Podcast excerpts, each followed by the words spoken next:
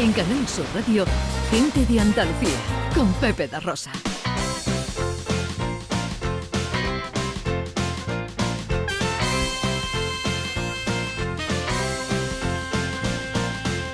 We're so glad to see so many of you lovely people here tonight.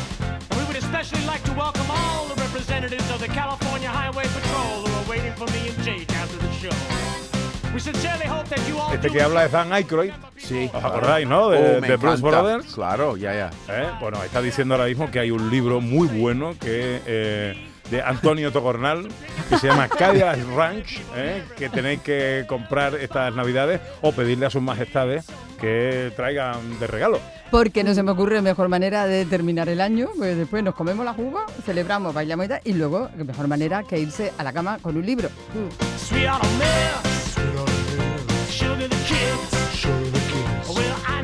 Bueno, tiene relación esta, esta copla con eh, la Ruta 66, la famosa Ruta 66 que John tú no has hecho, ¿no? Nunca, Ajá. nunca. Solo a través de la literatura. Ajá, bien, Puedo bien, bien. hacerlo con el libro de Antonio, ¿no? Tengo la sensación de que esto te lo he preguntado antes. un déjà vu. bueno, eh, déjame que salude a Antonio Tocornal, que es el autor de este libro. Hola Antonio, buenos días. Hola Pepe, buenos días. Y feliz año nuevo lo primero, ¿eh? Bueno, muchas gracias y felicidades y muchas gracias por contar conmigo en este día tan especial. Bueno, un libro de relatos con la soledad del ser humano como tema central y con el título Cadillac Ranch. Eh, eh, ¿De qué estamos hablando eh, y por qué este título?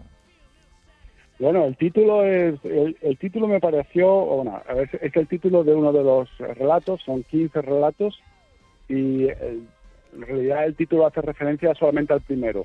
Pero es también, me pareció idóneo elegir ese título para el conjunto, para el corpus de- del libro, porque es también una especie de viaje, una especie de, de viaje que es eh, en forma de metáfora en esa ruta 66 pero es un viaje interior también sobre ciertos sentimientos del, universales del ser humano. Bueno, eh, es la primera vez, Antonio, ¿no? Eh, tiene varios libros editados y varios libros premiados también. Y mm, bueno, atesora una larga lista de premios, Antonio, pero es la primera vez que editas un libro de relatos, ¿no? Sí, y, y fíjate que hace, hace años que quería publicar un libro de relatos, pero ¿sabes lo que pasa? ¿Qué? Que, que, que un libro de relatos no es, no es un saco donde uno mete relatos y, y, a, y a lo que salga, ¿no? Un Claro. libro de relatos tiene, a- además de tener, de que cada relato tiene que tener su, su, su importancia, tiene que, se tiene que establecer un diálogo entre ellos. Y tiene, tiene que haber otro, en, es- en estos en este libro de 15 relatos, pero hay un deci- decimosexto que está oculto, que está en, en- en estado de elipsis y que es esa red invisible que los une a, que los une a todos y que le da voz a ese diálogo que se establece entre ellos. Entonces yo tenía, yo llevo mucho tiempo escribiendo relatos, llevo como, como 10 o 15 años y tengo más de 150 relatos eh, escritos. Y hasta que no, bueno, a veces los ponía, lo- a ver, lo- lo- los miraba todos en conjunto y dejaba que, que- que se hablasen entre ellos y que se estableciese una relación y un diálogo. Y siempre me parecía que el conjunto que elegía pues cojeaba de alguna de alguna parte o que estaba poco equilibrado y en esta ocasión pues me salió la combinación ganadora y dije bueno me, me animé y dije vamos a publicarlo y aquí está Cadillac Ranch Qué bonito. Me, me imagino la casa de Antonio Tocornal y los relatos ahí entre ellos, ¿no? Haciendo amigos o no, diciendo nos llevamos bien o no. Y hasta que no ha habido como una especie de comunión, ¿no? Entre todos, no ha salido este libro adelante. Ah, me parece, no sé, la- por lo menos en la bonito. imaginación, en la Sí. imaginación me parece muy chulo como lo veo, ¿no? ¿Qué es lo que une esos relatos? ¿Qué es lo que provoca esa armonía? Vale, eh, hay varios hay varios puntos en común. El primero es estilístico. Esos relatos, los 15, eh, tienen eh, tienen están escritos con la misma técnica en narrativa en primera persona y, y bueno es una especie de reunión de voces muy diferentes que bueno el autor en este caso yo me, me he ido poniendo en el personaje pues de, de un, de un anciano millonario, de un hombre muy pobre, de una de una señora, de una niña, de un adolescente. Eh, es decir, lo, lo primero que los une es el, el punto de vista, eh, el punto de vista en primera persona. Es una es un nexo estilístico. Pero aparte hay dos, hay dos temas principales. El primero, el primer gran tema, digamos que es la, es eh, la soledad. Y el segundo es una especie de, de aceptación hacia la o aceptación de la, de la fatalidad o de la inminencia de la muerte. En todos los, los relatos, además, eh, bueno, son relatos de, de, principio de, protagonizados por gente normal, con, con una vida normal, y de pronto hay un elemento insólito que les, que da la vuelta a todo, a toda la, a toda la trama narrativa y que confronta al protagonista narrador a, lo confronta a sí mismo o digamos que lo pone delante de un espejo que lo distorsiona y que lo obliga a mirarse y a estudiarse y, y como nunca se había visto antes. La verdad es que provoca ese efecto en el lector también, ¿no? Y hay como un, un colocarte en otra perspectiva. Y es curioso porque esos elementos que dice Antonio sorprendentes son muy, muy sorprendentes, pero cuando uno lo está leyendo, todo aparece con mucha eh, naturalidad, o sea, se encajan con mucha naturalidad. Bien, yo creo que yo creo que en, en, un ambiente digamos realista, ¿no? Como como, como son los ambientes que hay que, he retratado en mis relatos, uno puede uno un autor puede siempre eh, introducir un elemento insólito por muy surrealista o incluso por muy fantástico que sea, siempre y cuando le tenga, digamos que la cama hecha, que lo tenga preparado, ¿no? Si hay una preparación previa que consiste, pues, en crear unos personajes, en encontrar la voz adecuada, en, en encontrar el, el tiempo adecuado. Si hay una preparación previa y el autor, esta es la segunda condición, y el autor se lo cree, se cree ese elemento insólito que va a introducir, luego es muy fácil introducirlo. Bueno, muy fácil tiempo- dicho así, pero, pero es complejo hacer eso, es muy complejo hacer eso. Antonio, em, eh, ¿por qué has elegido esta, pues, por, lo, por qué Ruta 66? ¿Has tenido algu- algunas experiencias en Estados Unidos para eh, atreverte a, pues, poner tu libro, ¿cómo se dice? ¿Colocar tu libro ahí? ¿O los, los, los, los cuentos ahí? Bien, eh, la Ruta 66 es el escenario de uno solo de los cuentos. Hay 15 cuentos, o sea, solamente uno. Eh, casualmente es el que da el nombre. Pero eh, en Europa no nos hace falta ir a Estados Unidos para conocer la Ruta 66, porque desde que desde que somos pequeños, pues está en el en el consciente colectivo. Estamos hartos de, de leer novelas, de ver series de Netflix, de ver películas y de ver un cliché detrás de otro, de, de ver las gasolineras oxidadas con los, con los diners adosados y de ver la, el, el- ese- esa carretera del desierto con los carteles eh, agujereados a balazos, ¿sabes? Es- son, son- son clichés. En realidad, la historia que sucede en esa Ruta 66, eh, pasando por Amarillo en Texas, eh, lo que sucede podía suceder, podía suceder en cualquier sitio, podía suceder pues la ruta de, yo qué sé, por, por Écija o por, o por Jaén. Eh, no, no tiene importancia, pero me, me pareció me pareció curioso y agradable pues recuperar todos esos clichés que tenemos todos tan tan arraigados a nuestro subconsciente. ¿Y por qué el tema de la soledad del, del ser humano? ¿Qué, qué tienes con eso? Hom- hombre, porque es un tema que es in- ineludible, ¿no?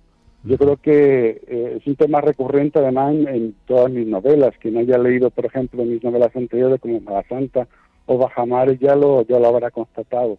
Yo creo que estudiar la propia soledad para mí es la única forma que conozco de observarse a sí mismo sin, sin distorsiones.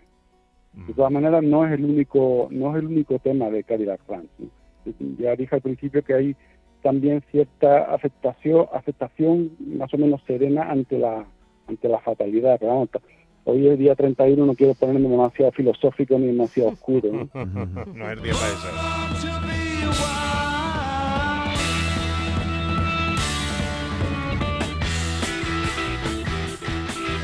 Este Born to Be Wild de Stephen Wolf. Es una banda sonora eh, casi obligada, ¿no? De todo lo que hace la Ruta 66, o al menos de los que lo hacen en moto. Con lo bonito que sería Eh, hacerla con Juanito Valderrama. Anda de que no. fondo, Hombre, que no. Preca- oh, no, Hombre. ah, precaución, amigo Hombre, con perlita de Eh, huevo. perlita de por favor. Hombre.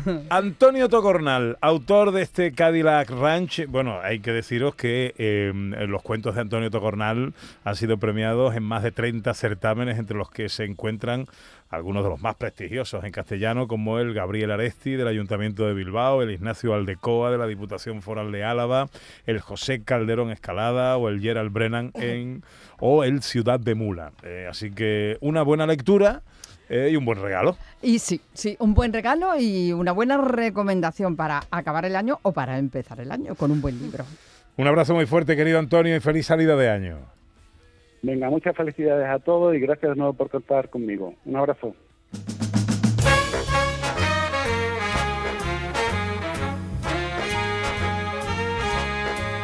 ¿Qué te pasa, profesor? No le pasa nada al profesor. En- eh, está ahí sumergido Está en su nervioso tablet. porque llega un nuevo año. Está nervioso. Está leyendo el partitura. Yo tengo envidia. Ojalá pudiera leer partituras. La partitura. Es ¿La que- partitura? La partitura. Sí, voy, voy atrasado un poco. Tengo trabajo atrasado. Bueno, se viene aquí a estudiar. Luego en, Eh, en el, en el bisturí musical del profesor Carbona va a analizar parte del concierto de mañana. Efectivamente, además una parte importante porque todo el mundo la va a escuchar el día 1 y bueno, eh, mm, eso, todo el mundo lo va a escuchar en la tele el día 1 y yo lo voy a hacer el día 3. Pero vamos a decir cosas interesantísimas para que cuando escuchéis el bello Danubio Azul podáis entenderlo mucho mejor porque lo habremos diseccionado con el bisturí. Claro, eso es lo yo estoy deseando mañana por la mañana, ya con mi, con mi niño al lado, desayunando, por ejemplo, y viendo el concierto, y dice, mira, esta es eh, la parte, el- este es el alegreto. Claro, eh, exactamente. Eh, Sí, sí, lo va a poder hacer, lo va a poder hacer, ya verás. Va a poder decir cosas que eh, tú le vas a decir, no, esto, esto el que está comentando no sabe, no. No, Lo bien que no queda eso, ¿eh? no Lo tiene ni que idea. queda. Bueno, John, vamos con tus propósitos. El primero era el de escribir tu primer libro, Sí. que ese lo has cumplido. Ese es cumplido yo. Lo has cumplido. ya. Segundo de los propósitos de John Julius para el año 2023. Sí, quería seguir enseñando inglés en las redes sociales, ¿no? Porque decía el año pasado que me daba mucha satisfacción que mis pequeños, pequeñas lecciones llegaran a Cuba, a Venezuela, a El, Salvador, a Perú, a México, a Colombia, y que ayudaran, porque en muchos de estos países latinoamericanos no es tan fácil como lo es aquí encontrar o costear un profesor de inglés nativo y bueno. Entonces decía que era un lujo y un privilegio trabajar en algo por amor al arte y quería seguir disfrutándolo. Oh. Entonces lo he cumplido, porque el año pasado tenía 8.000 seguidores y ahora tengo 60 Sete- 600 mil, ¿no? 600 mil. Ver, Entonces, o lo has dicho mal o lo has escrito mal. no, no, está bien. ¿Está bien qué? Que he subido desde 80 mil a 600 mil. 600.000 seguidores Ole. tienes ya. Sí, Qué Wow. barbaridad. Pero es que son buenísimos, de verdad. Es que son muy Los, segui- buenos. los seguidores. Sí, Los los seguidores seguidores son Los vídeos, los vídeos. Yo Pero los vídeos de ¿eh? John para aprender Sí, inglés son magníficos. Pero eso que ha dicho John de que mm, es difícil encontrar un nativo inglés. mm, Un buen profesor. Hay miles, eh, millones de personas que hablan inglés, ¿no? Sí, pero una cosa es hablarlo, Ya, otra claro. cosa es enseñarlo. Enseñarlo. Sí, sí, ahí estoy de acuerdo. Lo mismo y que, tú no lo es- puedas pagar. Pero que sea nativo, es que como has dicho, nativo. ¿no? Claro. Ya, pero un profesor nativo, ¿no? Claro. He dicho, un, sí, claro, un profesor de inglés nativo. Eso y es. que y sepa bueno, enseñar bien. Nativo y mucho, nativo y Sí, mucho. sí, sí, Sí. Depende. Ah, yo creo que hay muchos profesores no nativos que son muy buenos. No estoy diciendo que... Ya, muy bien. Pero es que John es buen profesor. Eh. Yo estoy ahí, me guardo sus vídeos y todo. Otra cosa es que tengo media lengua, pero... Yo es en encantador. Y además es guapete, ¿no? Eso Es- está diciendo el profesor que tengo estos seguidores porque soy guapo. No, Está celoso. No, no, no. porque- Está, yo, yo Está tengo celoso. seguidores. Sí, pero no lo está haciendo en audio solo, lo está haciendo con imagen, ¿no? Por algo será. No te dejes, John, porque te está cosificando. Está cosi- Eh. me está cosificando. Eh, Es, es envidia pura. Exactamente. Ya, ya. Bueno, eh, Raquel, eh, ¿alguna...? Bueno, entonces, este se ha cumplido. El segundo... Sí, este segundo, se ha Con creces, muy sí, bien. sí. ¿Qué pasa con la cebolla en Nochevieja y vaticinar el tiempo? Digo, esto es una costumbre que se está perdiendo, pero sobre, todo se sigue haciendo en algunos pueblos. Sabéis que en Nochevieja hay muchos rituales de esto de para invocar a la suerte o para predecir a ver cómo me va a ir el año. Pues esto entra dentro de ese tipo de costumbre. Y es que está la costumbre de que cogemos una cebolla, abrimos la cebolla, y esto es una costumbre desde antiguo en los pueblos, y se separan 12 capas de la cebolla. Entonces cada una de las capas, poniéndola en orden, va a representar un mes del año. Y después le echamos un poquito de sal encima a cada una de las capas. Y a la mañana siguiente, ya estrenando el año nuevo, el día 1, miramos y aquellas capas que tienen más humedad debido al contacto con la sal son las que están indicando qué temperatura va a ser en los meses del año. Es decir, si la primera capa tiene mucha más humedad, es que en enero va a llover mucho. Esto se hace Ya. como, Como una para, especie de cabañuelas, pero de cebolla. Sí. cebolluelas. Sí. para predecir el tiempo. Que pruebe la gente, a veces acertamos No por probar una cebolla. Es una cebolla. Las cebolluelas de... Claro. ¿Había escuchado Cada eso, día profesor? estamos más científicos en este programa, ¿eh? Eh, No, pero son costumbres, todo esto muestra también nuestra antropología. Llegar final del año Bueno, no y somos. esto muy científico no es, ¿no? No. Es, es más Es Es claro que antropológico, sí. es antropológico. Al fin y al cabo demuestra un poquito quiénes somos. Hay gente que hace esto sí, y hay sí, otra gente que dice voy a entrar en el año nuevo poniendo el pie derecho. Voy a, es decir, Claro. vamos invocando como ciertos Pero nosotros estamos en que contra. esperamos mucho de lo que es un, un cambio de un día para otro. Yo es que estoy en contra de las supersticiones. Yo soy escéptico y animo a la gente que se deje la Yo estoy a braguita favor. roja, ponerse la braguita roja. Yo estoy a es favor de las importante, ¿no? supersticiones. Ah, pero, pero, profe, no venga usted a cargarse ahí el Sí, encanto de- exactamente. Yo creo que lo que importa es que lo hacemos. Bueno, vale, se pueden poner lo hacemos. Los calzoncillos rojos que yo me compraba para esta noche. Ya le va a quitar la ilusión. Que traigo que yo el el porqué, Grinch de fin de año. Ah, Tiene un porqué y traigo el porqué Ajá. de los calzoncillos de ¿Cuál la braguita roja. ¿Cuál es? Queremos Digo, verlo eso. No, pues en la época medieval este color estaba Queremos asociado verlo, con el. Para esconder Este la color- suciedad. Mira, este color con la, mm, con la iglesia estaba asociado al demonio, Hombre. estaba asociado al pecado. Hombre. Entonces la gente no se vestía de rojo en la época medieval. Pero el pueblo pensaba en el rojo de, de otra manera. En el pueblo que estaban las supersticiones, que muchas veces se mm, enfrentan a la religión oficial, en el pueblo el rojo estaba relacionado con la vida, con la energía. Claro. Entonces, ¿qué hacía la gente? Ponerse el color rojo, esperando esa energía y esa felicidad y esa buena vida, pero escondiéndolo para que no lo vieran los, los que no veían de la Ah. iglesia porque estaba prohibido. Entonces lo escondían en la ropa interior. Amigo. Así es como poquito a poco recibimos esto y aparte es algo que se repite en otras culturas. ¿eh? Sí. Bueno, hablando de repetir, eh, hoy quiero traeros en redifusión, mm, recordar uno de los momentos mágicos que nos han dejado nuestros teatrillos radiofónicos en esta temporada. Fue en, la, en el día de mm, Halloween, que le gusta mucho a José Luis Ordóñez escribir eh, los guioncillos de estos teatros, pues a- a- adaptados a la temática. Ese día además teníamos aquí de invitados a los compadres, Alfonso y Alberto, y los tuvimos como estrellas invitadas. ¿Queréis recordar cómo fue Hombre. ese Sí, capítulo? claro. Histórico ese. Espiritismo en Triana.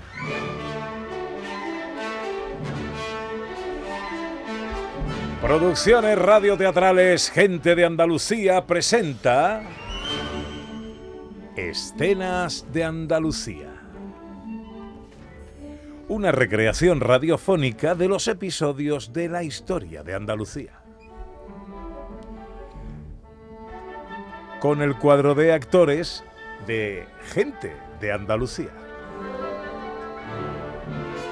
Escenas de Andalucía. Hoy capítulo 123, Espiritismo en Triana.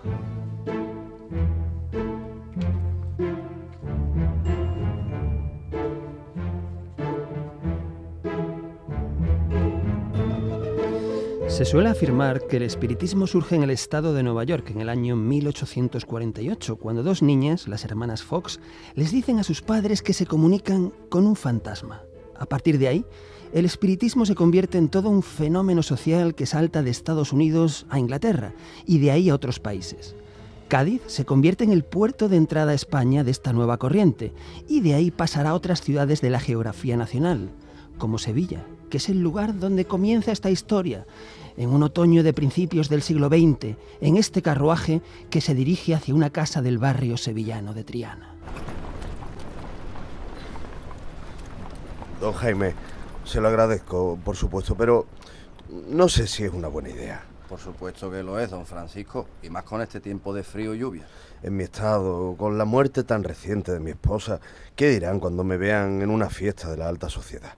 Una fiesta secreta, don Francisco. Secreta y todo lo que usted quiera, pero fiesta al fin y al cabo. Mire, don Francisco, nadie va a decir nada si le ven charlar, bailar o tomarse una copa de un buen whisky. Usted necesita pasar el luto, claro que sí, pero mejor pasarlo en buena compañía y en buen ambiente. Usted sí que es un buen amigo, don Jaime. Es lo que cualquiera haría. ¿Cómo le gustaría que mi Isabel estuviera aquí con nosotros? A ella, a ella le encantaban los bailes y bailar y reír y tomarse unas copas, ¿por qué no? Como a todos, don Francisco, como a todos, pobrecilla. Qué mala suerte resbalar en el puente y ahogarse en el río. Ni siquiera ha tenido el consuelo de encontrar su cuerpo. Imagino su dolor, amigo mío. Isabel, cuánto le ha hecho, te echo de menos. Si al menos, si al menos pudiera hablar contigo una vez más. No pierda la esperanza, amigo mío, nunca se sabe. Cochero, aquí es. Los dos amigos, que pertenecen a la alta sociedad sevillana, bajan del carruaje y tras caminar unos metros llegan a una amplia puerta que permanece cerrada. ¿Y ahora? Ahora es cuando llamamos a la puerta.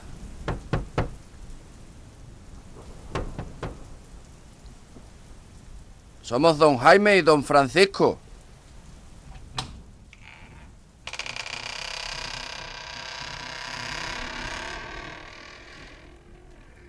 Y creo que nos esperan. Por supuesto, caballeros. Adelante.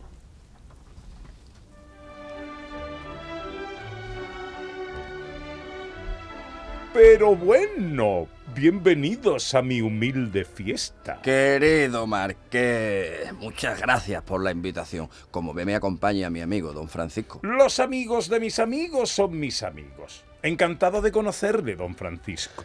Un placer, señor Marqués. Y permita que le diga que todos los aquí presentes le acompañamos en el sentimiento. Se agradece, señor Marqués, se agradece. Tan joven y tan hermosa, que Dios la tenga en su seno. Siempre recordaremos a doña Isabel como se merece, toda una señora. Desde luego, qué trágica su muerte. Y qué dolorosa debió ser para usted, don Francisco. Pues sí, señor Marqués. Me decía don Francisco que sí, que si al menos pudiera hablar con Isabel una vez más. Le diría cuán profundo sigue siendo mi amor por ella. Así que... ¿Le gustaría hablar con ella una vez más? Es imposible, lo sé. Pero eso no evita que lo piense cada día, cada día y cada noche. Tal vez sea imposible. Pero cosas más extrañas se han visto en Triana. Síganme, caballeros. El marqués, don Francisco y don Jaime salen del salón de baile y suben unas escaleras que les conduce a una amplia habitación, iluminada por unas velas que hay sobre una mesa. Y sentada junto a la mesa hay una mujer. Permítanme que les presente a Camila. Buenas noches, caballeros. Camila es una espiritista, una medium. Tiene la capacidad de hablar con los espíritus de personas que han fallecido. Habla con los muertos. Cuando don Jaime me comentó que usted venía, me dije, "Mm, ¿por qué no? ¿Por qué no intentar que aquí el amigo de mi amigo pudiera hablar por última vez con su difunta esposa? Eh, ¿Esto, eh, esto es una broma? En absoluto, don Francisco. Camila ya ha recibido sus honorarios. Considérelo un regalo de parte de sus amigos. Así es, don Francisco, lo hacemos por usted y por su deseo de hablar una vez más con Isabel. Es cerca de medianoche, caballeros. Hay que empezar. Necesito que a mi derecha se sienten don Jaime y don Francisco. Y a mi izquierda, usted, señor Marqués. Debemos ser al menos cinco en la mesa. Así la comunicación será más fluida. ¿Cinco ha dicho? Pues si no cuento mal, somos cuatro. Buenas noches, caballeros. La tormenta se ha interpuesto en mi camino, pero espero no llegar muy tarde. Ah, padre Otero. Por supuesto que no. Usted nunca llega tarde. ¿Un cura? Evidentemente, don Francisco.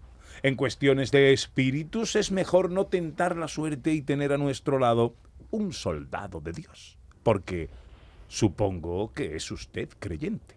Claro que sí, señor Marqués. Ante la Iglesia y ante Dios solo se puede decir la verdad y nada más que la verdad. Así se habla, caballero. Una vez los cinco están sentados, apoyan las palmas de la mano sobre la mesa y forman un círculo. Ha llegado el momento de comunicar con los muertos.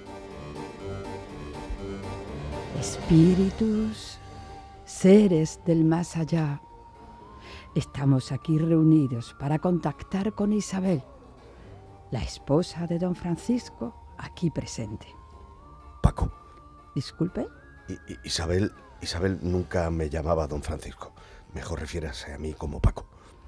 Deseamos contactar con la mujer de eh, Paco, con Isabel. Isabel, Isabel, ¿estás ahí? Si estás ahí, necesitamos que hagas una señal.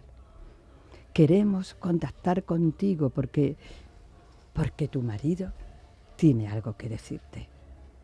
Isabel. Esa ha sido Isabel. Eh, caballero, señora, de verdad agradezco sus intentos por, por, por hacer que me reencuentre con Isabel, pero ¿Es usted creyente, don Francisco? ya le he dicho que sí, señor Marqués. Pues si es creyente, sabe que los espíritus existen, que los fantasmas vagan alrededor nuestra y especialmente a medianoche.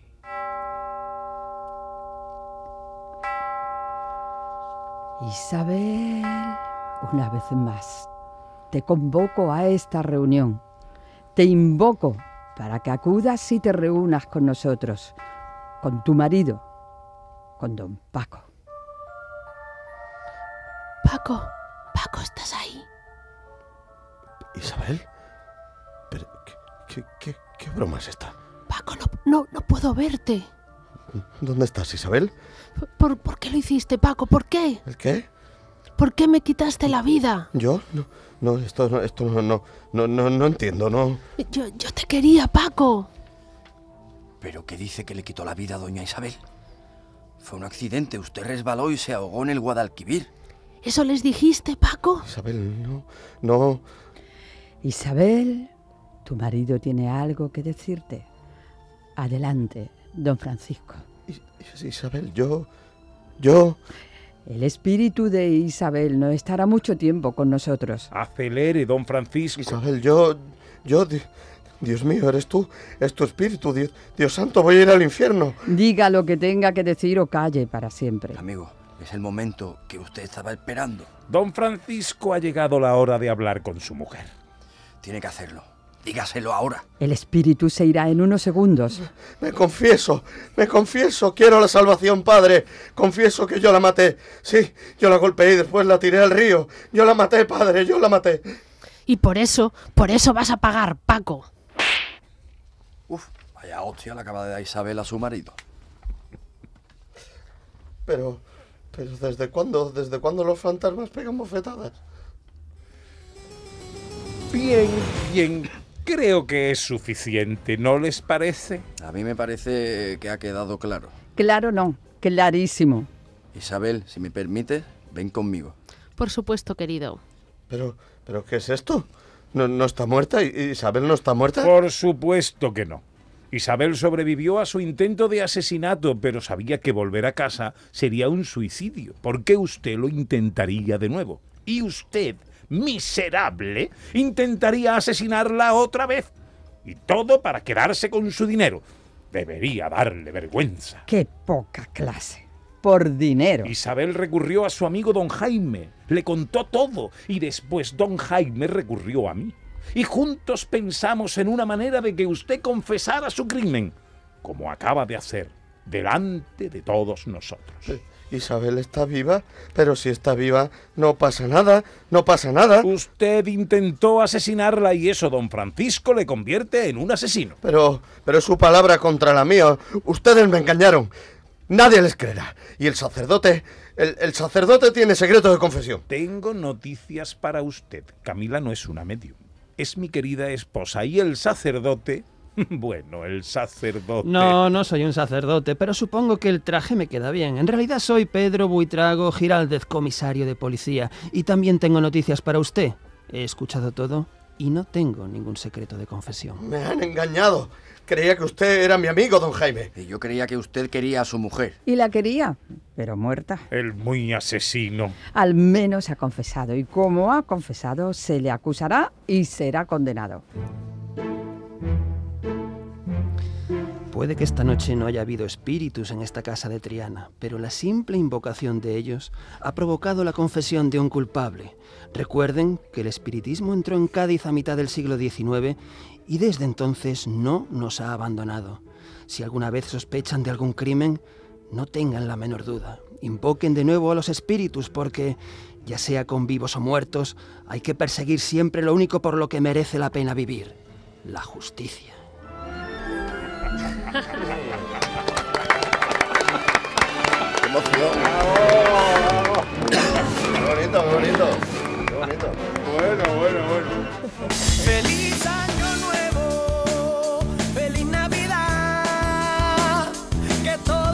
Bueno, pues ahí está. En los eh, papeles estelares, eh, Alberto y Alfonso, los compadres, que estuvieron muy bien. ¿eh? Maravilloso, Geniales. estuvieron geniales, geniales. Bueno, poco a poco vamos llegando a las 12. Es tiempo para la información en Canal Sur Radio. Inmediatamente después eh, ya están aquí los tres mosqueperros. Venís escuchándolo desde primera hora del programa. Tenemos que meterle mano al bisturí musical del profesor Carmona, al método SMART. Esto es interesante que nos trae Raquel para conseguir los propósitos de Año Nuevo, ver los que está cumpliendo John, más curiosidades, el rincón de Shakespeare. Bueno, un montón de cosas por delante. Todavía no vayáis. tiempo es propicio para meditar. Tendamos